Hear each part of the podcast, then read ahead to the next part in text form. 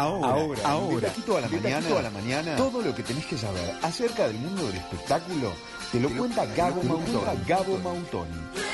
Seguí escuchando AM970, Radio, Universal. Y ya lo recibimos a él, Gabo Mautoni, el rey del espectáculo. Pero ¿cómo están, chicas? Muy buen jueves para ustedes y para todo el mundo del otro lado. Ahora sos el, el rey, ¿viste? El espectáculo me lo acabo de hacer recién, ¿no es cierto? Con a quien aprovecho a mandarle un besito grande, ¿no es cierto? A todas las cuadrillas de OCE del país. A ver. Les mando un besito grande. ¿Qué pasó? De corazón. Les pido que hagan su trabajo como lo tienen que hacer. Y con esto cierro, porque si no ya es demasiado tiempo. ¿Se te inundó la calle o se te inundó qué?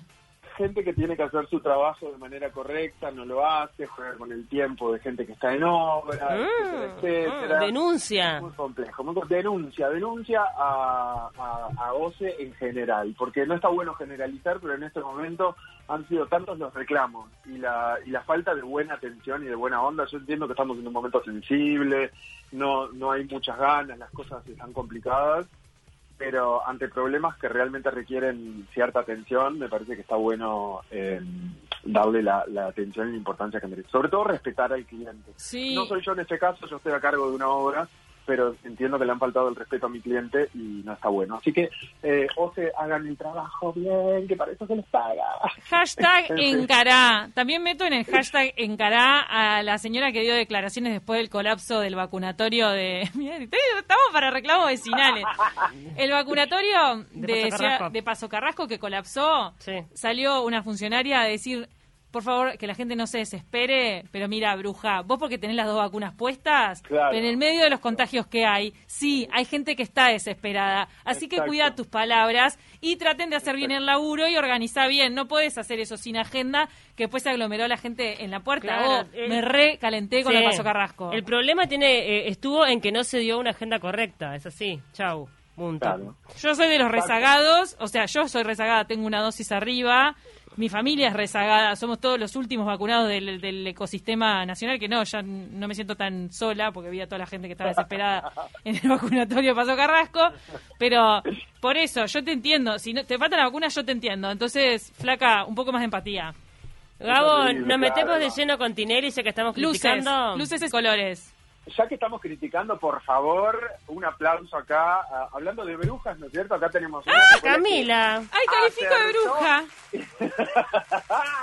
yo, Leo, eh, yo sé lo que va a pasar. clavo con que esta gente se iba a contagiar. Y finalmente, a una semana del estreno de Showmatch, ya tenemos ocho contagiados. Todavía no se saben los resultados del día de ayer porque el programa se graba, entonces lo que sale lunes y martes se graba los lunes eh, lo mismo, bueno, miércoles y jueves, y el jueves se graba el programa de humor. Entonces, en el día de hoy se está grabando lo que va a salir hoy y mañana, así que se sabrá si es que hay alguien más o no. Por lo pronto habían seis bailarinas, un productor y eh, el bailarín de... Eh, es raro que justo las bailarinas, porque de repente otro tipo de, yo qué sé, las bailarinas son es como parte del staff fijo, son las que deberían estar como más controladas, ¿no? No sé. Es verdad, no el que va y viene. Ponele, por una pareja ta, que trabaja una vez, después no sé, pero la bailarina es fija, eh, es como el grupito más cercano, no las sé. Las tenés que poner a vivir juntas. Tipo gran hermano. Claro. Pobre. Ahí va, ahí va tipo gran hermano acá se, no se mueven hasta que no se termina el programa. Pero bueno, estaba visto, estaba visto. Argentina está pasando de nuevo por, por una situación catastrófica y estaba claro que, como, como mencionamos la semana pasada, semejante despliegue, tanta gente interviniendo y demás, este, más allá de que tengan hisopados diarios y tal, yo creo que sí, es, es medio inevitable que por algún huequito se pueda llegar a escapar algún foco. Podía pasar, previsible. Con todo lo criticable... vos que sabés mucho de la estética visual, Gabo Mautoni, me pasa con Tinelli que, bueno, puede tener varias eh, cosas criticables, pero lo del tema del diseño gráfico que tienen esas pantallas y los, cuadrados esos donde se meten los famosos a bailar, me pongo loca.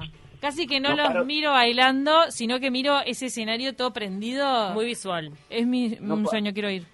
No paro de pensar en el trabajo arduo que tiene esa gente, porque realmente es tremendo laburo de contenido visual y audiovisual eh, para cada performance. sea, no solamente son las pantallas en general, sino esos cubos que muero por pararme en ese cubo mirando hacia el fondo para verme abrazado por cuatro pantallas y vivir como esa experiencia. De MTV, o sea, es como que estás adentro de MTV, de cuando éramos jóvenes. Vamos, vamos. Un despliegue tremendo. Un despliegue tremendo. No, me imagino, yo estaba tratando de hacer el ejercicio de cuánto rato está trabajando un diseñador o varios en hacer un una de esas animaciones, de las que ves en un número, porque en cada número cambia. Mm.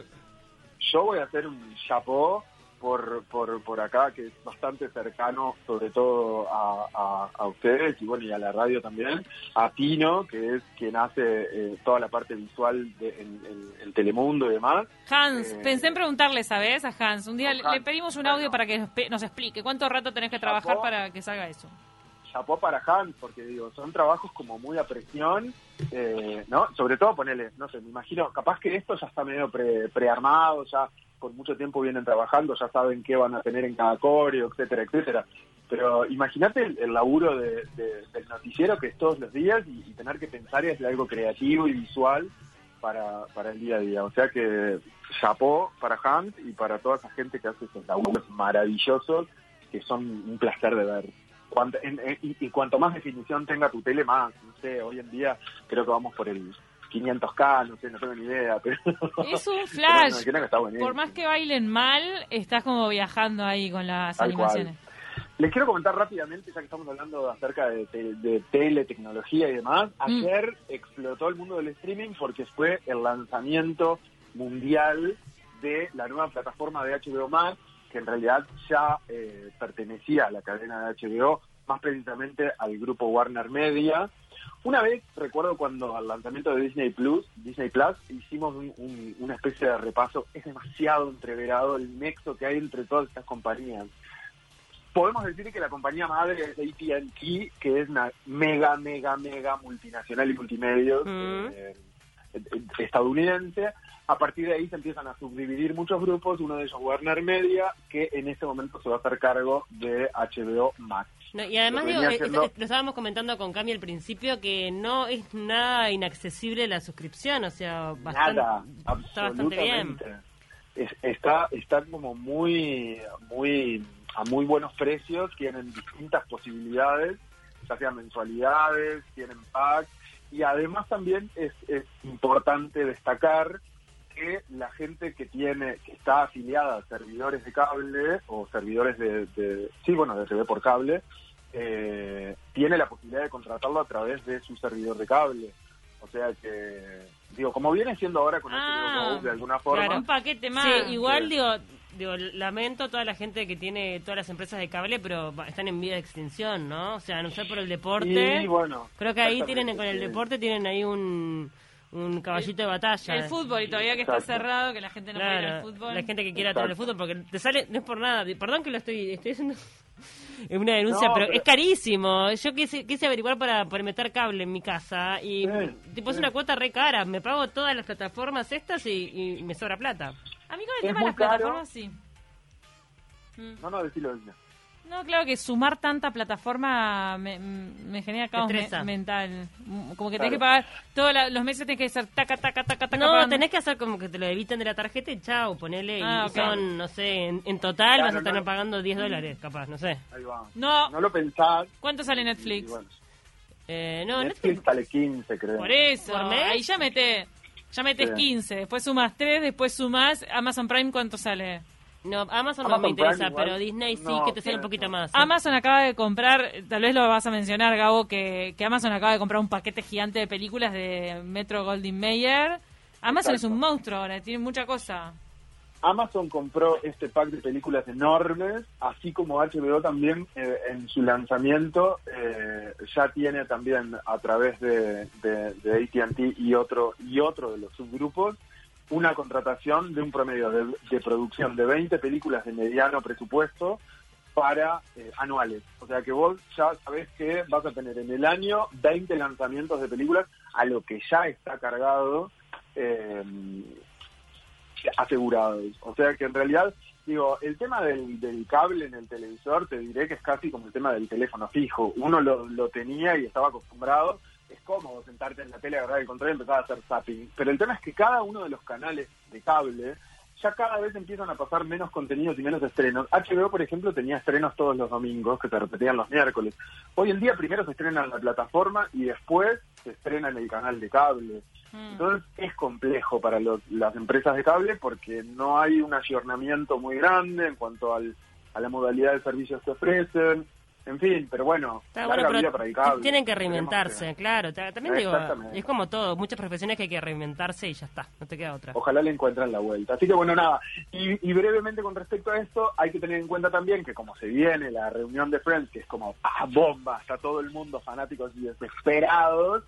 Eh, se, acaba de dar de baja Friends de Netflix en el día de ayer con el lanzamiento mundial de HBO Max mm. y va a formar parte, por supuesto, de la plataforma HBO Max. O sea, ahí hay una, una cosa medio de tirantez entre una plataforma y otra, así como Disney le arrancó un montón de cosas a Netflix, y empieza esta competencia que, bueno, está bien, digo, te obligan a tener, como decía Pau, todas, te afilias a todas y tenés todo el contenido. Pero la gente también está muy pendiente a fines de este mes, en mayo, el estreno de este episodio especial de Friends, que es en HBO Max, pero no va a estar el canal todavía operativo, porque llega en junio no va a estar el canal operativo. Eh, recordemos que a Latinoamérica la plataforma que va a quedar operativa el 29 de junio.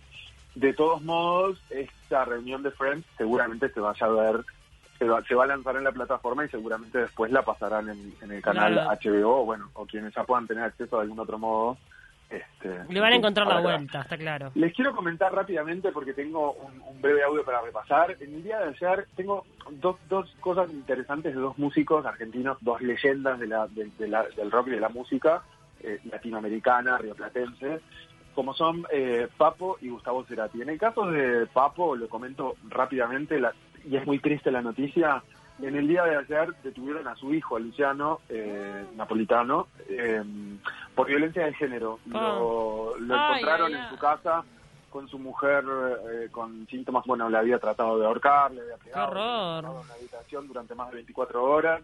Este, o sea que la verdad es, que es como un tema muy triste que envuelve a, una, a un apellido y a un nombre impresionante, o sea que, bueno, nada, no quería dejar de mencionar porque es, triste y, y, a su vez también, digo, eh, alerta y abre los ojos de que estas cosas siguen pasando y es como, basta, basta, ya está, se terminó, basta de mm. violencia de género.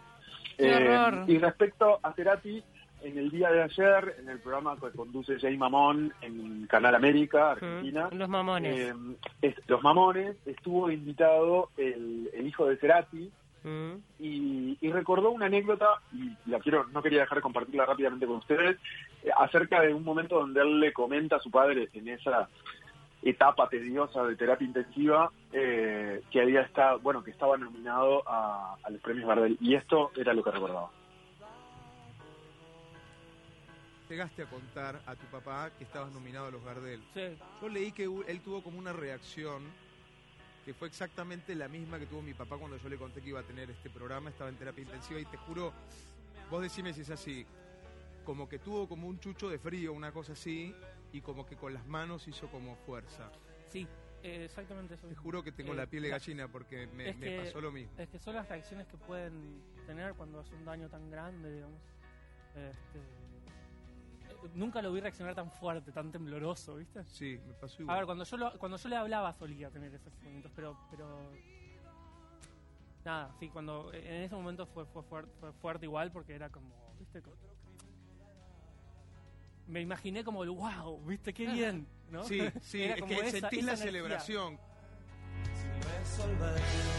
Qué fuerte. Qué fuerte, ¿eh? Sí, sí, fuertísimo. Ay, qué historia tan linda. Y qué doloroso. Se lo vio, se lo vio a Mamón también emocionado porque, bueno, él de alguna manera hacía un paralelismo con lo que le había sucedido con su papá también.